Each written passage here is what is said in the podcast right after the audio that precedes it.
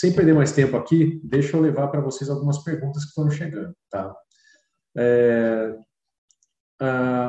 o Roberto Marques, ele perguntou o seguinte, se a minha operação possui uma aplicação de inteligência artificial, eu posso dizer que ela já está na indústria 4.0?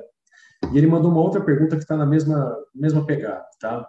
Vários artigos que ele leu associam a indústria 4.0 à quantidade de tecnologias adotadas. É, ele vê que isso não faz muito sentido pelo que ele, pelo que ele escutou aí da palestra, né? Vocês concordam com isso?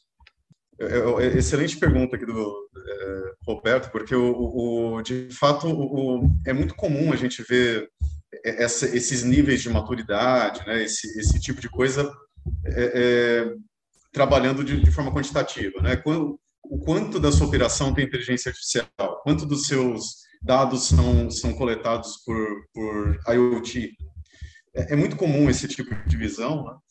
e, e eu acho que essa, essa assim, essa é a principal diferença, talvez, entre os, os índices de maturidade que, que, outros índices que a gente viu no mercado e esse adotado pela Catec. A, a Catec, eu acho que ela, ela, ela, ela, não enxerga tanto, né? Vocês lembram lá do nível de, dos níveis de maturidade, né? É, computação, é, capacidade preditiva, transparência. Não tem um nome de tecnologia ali. Né? Então, o, o, essa ideia de eu tenho ou não inteligência artificial, eu, eu é, eu uso muitas tecnologias ou poucas tecnologias, ela não é tão importante quanto a o, qual que é a capacidade do meu negócio. Quer dizer, eu sou um operador logístico, eu consigo prever o que vai acontecer na minha logística. A previsão pode ser uma extrapolação estatística, pode ser um, uma inteligência artificial, pode, enfim, qual é, tecnologia está por trás é uma decisão técnica. Mas se eu conseguir ter os dados para tomar minha decisão de forma preditiva, eu consegui chegar naquela, naquele nível de maturidade ali de, do, do nível 5 da, da indústria 4.0. Então, ao meu ver, assim, usar inteligência, usar uma tecnologia específica ou ter muita tecnologia, ela não é necessária, não te coloca necessariamente na indústria 4.0, mas sim essa capacidade do, de é, operar o seu negócio com transparência, com visibilidade. Não, concordo com você, Caruso. É, é, até acho que, não sei se eu comentei, mas, assim, ah, quando nós iniciamos, nós tínhamos toda a parte de, da, da, uma parte de algumas linhas conectadas, coletando informações, mas, assim, eu tinha essas informações coletadas, guardadas no banco de dados, legal, eu já fazia o processo de coleta, já tinha sensores, mas eu não tinha o tratamento desses dados, eu não tinha um, um, um, um MES integrado, eu tinha que exportar um dado para um lado, jogar no MES, fazer uma toda uma tentativa. Então, assim, você tem a tecnologia agricultura, mas você não tem o, ciclo né, completo, você tem ali partes, e aí entra nesse processo de ma, da maturidade, né, de, e do que vai atender o seu, o seu processo produtivo. Eu, é, eu acredito que para você ter a indústria 4.0, vamos dizer assim, fim a fim, você tem que ter só as tecnologias aplicadoras, mas assim, o propósito em si para poder ter a, a, a entrega, né, o, o, que se propõe a, a, a implementação da indústria 4.0. Vamos lá para a próxima. Eu estou tentando aglutiná-las aqui mais ou menos por temática, tá? Então vamos lá. O, o, Antônio da Silva Gomes ele diz o seguinte: existe um diálogo, né, uma ponte entre a indústria 4.0 no Brasil e o setor de educação. Como anda a formação dos novos profissionais? É, essa discussão, eu acho que ela está tá bastante viva na academia, nas escolas de engenharia, nos cursos técnicos, cursos técnicos, né? mas é, é, ainda ainda tem uma certa complexidade, porque o, o a indústria 4.0 a gente fala fala isso bastante no curso, parece que ela reposiciona os conhecimentos, né? A gente tem um, o, né, como o Fernando ele teve uma formação de eletrônica, né? Eu sou formado em, em automação industrial, tem engenheiros de, de, computação, pessoal de sistemas, tem gente que vem de todos os lados aqui e acaba caindo nesse mundo de indústria 4.0. Né? Então, é, eu entendo que a gente come, começa a ter um recorte diferente do, das áreas de conhecimento. Então, é, como a gente não tem um dono claro da indústria 4.0, quer dizer, quem é, né? quem desses que eu falei, né? É, eu, eu, vejo que tem um movimento da academia e, da, e dos cursos para tentarem fazer o engenheiro de computação entendeu o que é indústria 4.0, a automação entendeu o que é indústria 4.0, mas talvez ainda falte esse esse híbrido, né? Essa, alguma instituição que forme esse essa mistura aqui de produção, de, de, de engenharia, de computação, enfim, que, que, que crie esse, esse profissional específico. Né, isso, é, essa divisão, acho que quem, quem trabalha em empresas industriais também deve, deve ter claramente entre as áreas, né? a área de TI a área de automação. Muitas vezes essa divisão, essa divisão das pessoas das áreas é um problema muito mais complexo resolver do que a integração entre os sistemas. É, agrupar os conhecimentos e, o, e, os profissionais de uma forma um pouquinho diferente para conseguir andar com, com esse desenvolvimento. Até, Caruso, até complemento é, nesse ponto, até na definição da arquitetura. Tá? Porque, como eu falei, a, a, a minha formação é em TI. O desenho de uma arquitetura, tanto na parte de comunicação, na parte de armazenamento de dados, a definição do melhor software, você procura no mercado com os melhores parceiros, você tem uma visão, pelo menos eu tinha essa visão voltada mais para TI, né? o, o, o, velho né? SQL, né? a, a estrutura é, é formatada para sistemas ERP, então, ok, quando você já olha para a estrutura indústria 4.0, falta-se conhecimento mesmo de, de, de material mesmo, material um colégio técnico, você vê muito curso de pós-graduação e alguns cursos de graduação que já abordam essa parte da indústria 4.0, mas assim, é, como até foi colocado na pesquisa, falta ainda muito material, conhecimento, detalhamento, é, modelagem de dados para a indústria, qual o modelo, qual melhor modelo né, para você já criar a sua estrutura de coleta de dados. Então, essa a, parte é, ainda tem muito ao, a, o mercado educacional tem muito a oferecer, né? Mas acho que para esse momento os cursos de formação, de formação técnica, de complementar, acho que faz muito mais sentido mesmo para cobrir esse gap de mercado né, que nós temos hoje. Tem várias perguntas que eu acho que estão mais ou menos relacionadas à questão de indústria 4.0 para pequenas e médias empresas, tá? Começa o Márcio Fonseca perguntando como a Vanzolini visualiza essa proposta trazida pelo Senai, é, Sebrae, Ciesp, da jornada da transformação digital. Né? Um projeto onde eles querem transformar a vida de 40 mil empresas né, em quatro anos. É, como seria a aplicação dessas tecnologias em micro e pequenas empresas? Essa é a pergunta do Fábio Bacelar. E o Rodolfo Rocha é, pergunta também o seguinte: tem bastante conteúdo sobre os desafios que as empresas enfrentam nessa jornada rumo à indústria 4.0, mas muito pouco conteúdo sobre boas práticas para serem seguidas. O que pode dizer sobre essa lacuna? É, o curso aborda, além dos aspectos e desafios tecnológicos, também aspectos e desafios gerenciais da aplicação da indústria 4.0 nas empresas. E aí depois o próprio Rodolfo diz, na opinião de vocês, quais seriam as principais etapas é, de um método para aplicação de conceitos e tecnologias da indústria 4.0 em pequenas e médias empresas de manufatura, né, sob o, visto, o ponto de vista gerencial, estratégico. Então, assim, são três pessoas perguntando um pouco sobre esse mundo de pequenas e médias, né? Por quê? Esse, essa jornada né, da, da, do Senai, ela é voltada para essas pequenas e médias indústrias, empresas que, é, se eu não me engano, que faturam até 8 milhões né, por, por ano. E veja, pessoal, para vocês três né, que perguntaram sobre esse tema, é, a boa notícia é, sim, a indústria 4.0 é também para as pequenas e médias empresas, tá? Esse é um mito é, que precisa ser derrubado. Né? Muito se fala de, ah, mas essas tecnologias são caras, é, essas iniciativas são para as grandes indústrias, né? Isso nunca vai chegar na gente, ou vai chegar na gente daqui 20, 30 anos. Isso tudo não é verdade, né? Todas essas tecnologias e serviços associados à indústria 4.0 eles podem começar e se adaptarem para demandas menores, né, para projetos piloto, para iniciativas é, iniciais, conceituais ou em pequena escala. Né.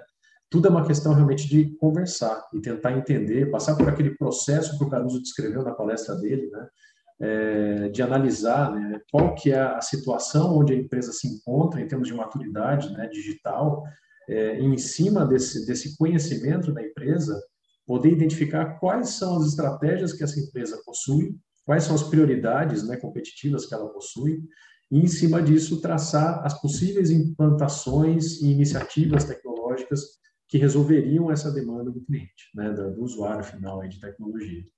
E em cima dessa é, estipulação né, de uma iniciativa, entender o que, que essa empresa já possui né, em termos de dados, máquinas, é, capacitação, e o que, que falta para ela, para ela poder chegar até esse ponto. E a partir daí fazer um roadmap digital, fazer uma análise de, de passo a passo para poder fazer esse tipo de implantação. Mas sim, né, as pequenas e médias podem fazer parte definitivamente dessa transformação digital. O Senai é um aliado né, da, da Vanzolini, de todas, de todas as outras instituições e fundações que combatem essa desinformação né, da indústria 4.0 no Brasil. E, e, o que eu tenho a dizer é, venha com a gente. Né? No nosso curso, inclusive, a gente fala muito disso. É, e para vocês que perguntaram sobre esse tema, é, é, muito comum né, pessoas dessas pequenas e médias participarem do nosso curso e trazerem as suas próprias experiências e, e dúvidas né, sobre esse tema para a nossa mesa ali de discussão. Né? A gente tem aula sobre IoT, tem aula sobre cloud, aula sobre inteligência artificial, e todas essas tecnologias, como eu disse, podem ser adaptadas para gigantes aplicações ou para aplicações menores dentro de empresas, se tornando gigantes dentro dessas empresas. Né? Mais uma pergunta aqui do Valdenildo da Silva. Ele fala em que medida o metaverso é, começa a mudar a indústria 4.0. Eu gostaria de dizer o seguinte: o metaverso ainda é um assunto relativamente polêmico e até recente né, dentro da discussão da indústria 4.0. Mas o que não é tão recente, né, e quando eu vejo as grandes empresas falando sobre metaverso, elas recorrem a esse discurso, e é a mesma coisa que eu vou fazer, é, é a questão do gênio digital. Né? Não sei se você já ouviu falar, é, Valdenildo, né? mas o, o gênio digital, né, ou digital twin né, das, das empresas, da, em termos tecnológicos, é essa capacidade que algumas tecnologias têm é, de permitir que você é, faça um espelhamento no mundo virtual, no mundo digital, de uma máquina ou de um processo ou de uma planta inteira, né, industrial, para que você possa estudar esse comportamento esperado, esse comportamento do mundo virtual e analisar, comparar esse esse comportamento virtual com a realidade. E desse jeito você poder, por exemplo, antecipar falhas, né, predizer né, e prever manutenção é, antes que essa falha de fato ocorra é, pode permitir, em, em, um aspecto de projeto, né, que você simule até fisicamente a disposição de equipamentos e planeje qual que é a maneira otimizada de você é, fazer a sua disposição, fazer o seu escalonamento né, de acionamento de equipamentos e outras coisas é, tantas né, que são possíveis. Então, o que eu vejo é a indústria 4.0 pode se alimentar dessas ideias do metaverso, como já faz há alguns anos, né? o nome era um pouco diferente aí, e a gente, é, dentro desse mundo digital, poder de fato simular as coisas antes mesmo de fazê-las na vida real, ou de obter esses modelos digitais de coisas que estão funcionando lá nesse exato momento e poder comparar o funcionamento, o desempenho desses dois mundos, e a partir disso obter benefícios claros da sua operação. Você explicou, passou. Sim, eu, eu ia passar adiante, por exemplo, não, não saberia responder essa pergunta, mas assim, fazendo essa associação ao gênero digital realmente já é uma já é uma realidade hoje na indústria 4.0, né? O gênero digital ele já hoje substitui, você consegue fazer a simulação, como você falou, da linha de processo, até mesmo é, fazer medições na sua planta, a, o processo de digitalização da sua estrutura. É, é uma, uma tecnologia que eu não, não tinha feito essa associação ainda, mas muito, muito boa e só puxar um slide aqui que o Fernando mostrou, do Hype Cycle, né, é, Fernando? Tem, é, é, o Hype Cycle é um, é um desenho da Gartner que mostra o, a, a vida da expectativa sobre a tecnologia. Né? Primeiro, ninguém conhece, ninguém tem, tem muita expectativa. Depois vira um, um que eles chamam de pico de expectativas infladas, né? A tecnologia vira a solução para todos os problemas, né? Depois se começa a ver os problemas, o que ela de fato resolve, depois ela estabiliza a ideia do metaverso ainda é muito nova, né? Então a gente está é, é, um pouco nesse pico das expectativas infladas, quer dizer, quais são as características diferentes da, da realidade virtual, da realidade aumentada? Né? O metaverso tem aquela ideia de uma realidade virtual compartilhada, né? Num mundo virtual com vários usuários, portanto com muita, muito, muita necessidade de processamento de rede, processamento de, de imagem, né? Quer dizer, é uma coisa até complicada computacionalmente de se fazer, né? Quer dizer, o que, o que de tudo isso vai sair como um produto, né? Um, é, que vai ser usado, que vai ser economicamente viável. Então, é, é eu também achei muito boa a ideia do, do, do, Paiola, né? De, quer dizer, se eu tiver gêmeos é, digitais no mundo compartilhado virtual, parece uma excelente ideia, fazer uma, uma, uma engenharia compartilhada, uma série de coisas, né? Mas a gente tem que ver ainda se essa ideia vence o, o, o to, todo esse tempo aí, né? essa maturidade do, do, do hype cycle e sai do outro lado como uma tecnologia que, que vai ser usada no mundo industrial. Tanto a Denise Zanoni quanto a Jéssica Gomes trazem um lado bastante humano dessa discussão toda que a gente tem aqui. Né? E é um dos que eu, pessoalmente, gosto muito de abordar durante o nosso curso e dá muito pano para manga em discussão. Então, não vou me estender demais aqui com vocês. Né? Mas a, a Denise fala, olha, o ser humano vai aguentar gerir tantas tecnologias ou vai acabar sucumbindo a elas, né?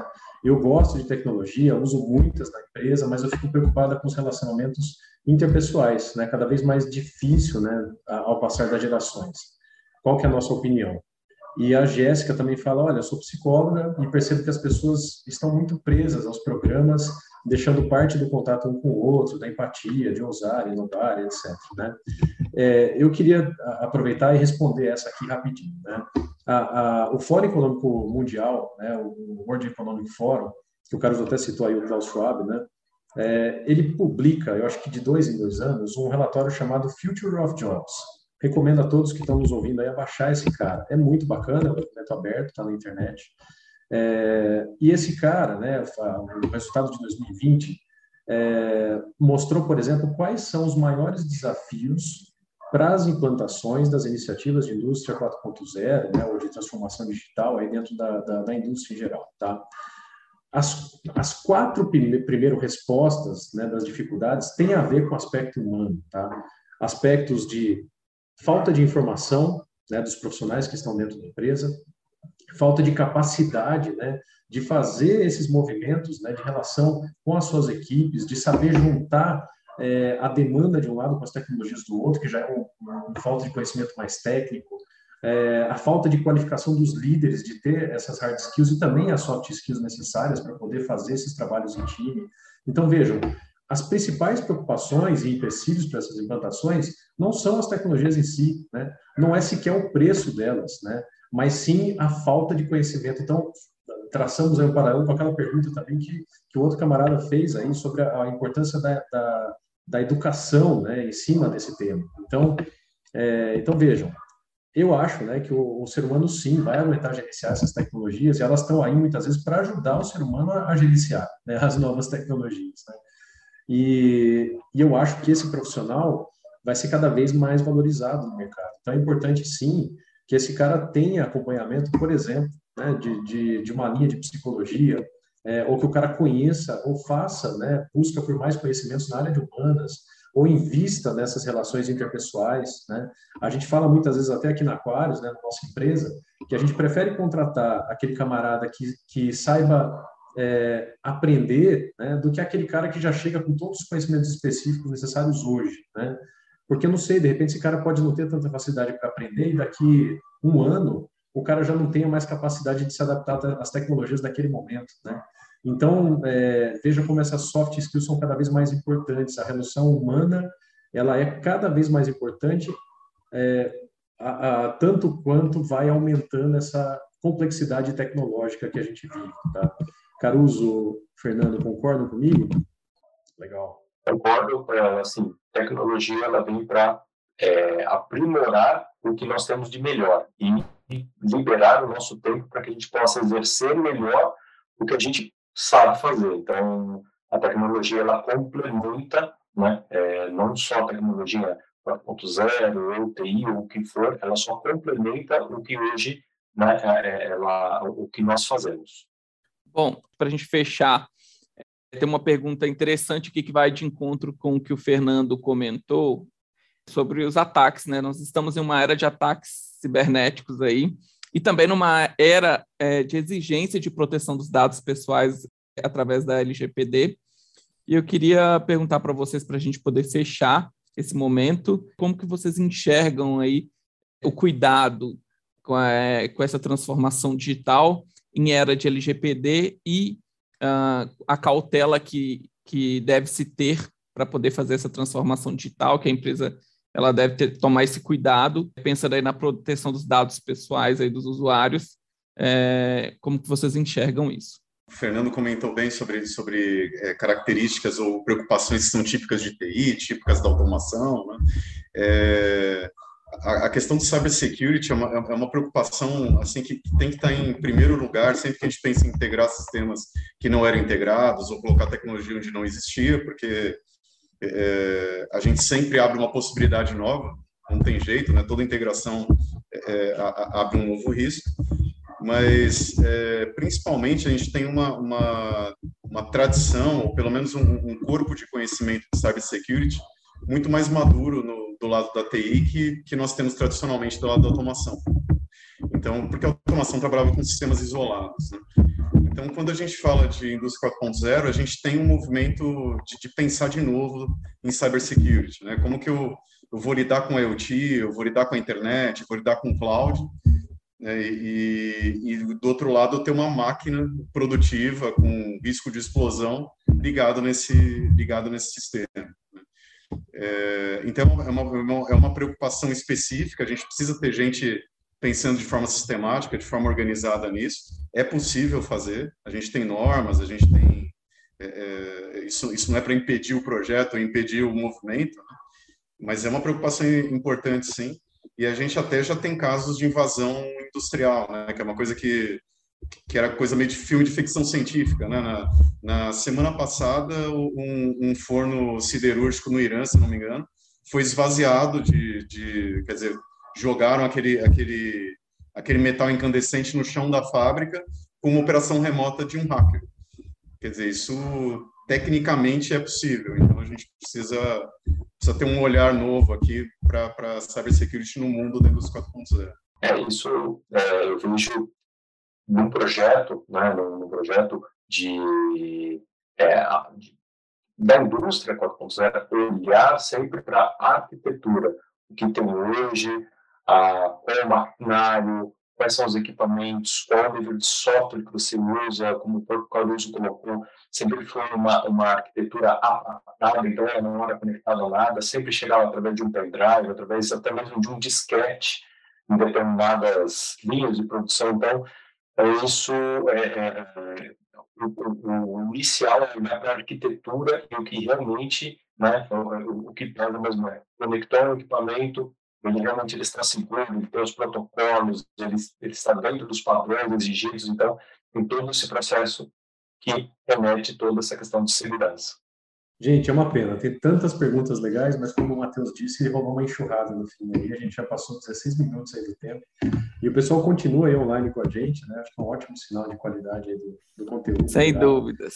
Então, puxa, eu agradeço demais aí a presença do Caruso, do Fernando. Acho que foi ótima aí essa discussão. É, e, poxa, ficou um gostinho de quero mais, né? Se você também está sentindo isso, venha fazer o curso com a gente, né? Eu acho que você não vai se arrepender. Eu quero muito conhecer cada um de vocês. No, no link aí, né? Desculpa, no, é, no chat aí, né? Do, do YouTube, vocês vão ver um link para poder participar do sorteio, né? Não sei se dá tempo ainda. E, e a gente tem também ali um link para informações do curso, né? Para quem quiser saber mais, né? Qual que é a emenda, qual que é quais são as aulas, né? Tá tudo ali também naquele link que eu coloquei no chat, tá? Matheus, é contigo. Beleza, pessoal. Novamente eu quero agradecer aos professores pelo evento, Carlos Paiola e Ricardo Caruso, e também a participação do Fernando Peraz, é, ex-aluno aí do curso de Indústria 4.0, e agradeço a todos aí, os mais de 150 participantes do evento de hoje. Tá? Tenham todos uma boa noite e até o nosso próximo evento. Grande abraço.